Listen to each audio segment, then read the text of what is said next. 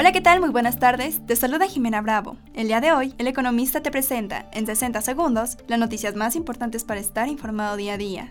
Bienvenidos y bienvenidas.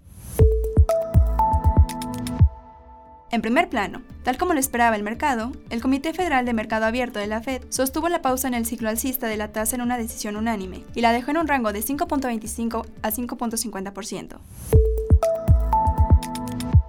Finanzas y dinero. En el 2022, México ocupó el último lugar en el ahorro para el retiro obligatorio entre los esquemas de pensiones de la Organización para la Cooperación y el Desarrollo Económicos. Empresas y negocios. México no hizo la evaluación de riesgo para prohibir el maíz transgénico, argumentó la representación comercial de Estados Unidos en su primera comunicación escrita, tras la designación de los panelistas que tratarán el caso de solución de controversias entre ambos países. Con Cody puedes realizar pagos y cobros fáciles, rápidos y seguros. Busca Cody en la app de tu institución financiera. Mantente informado con el economista. No olvides seguirnos para no perderte tus 60 segundos de noticias. Hasta mañana.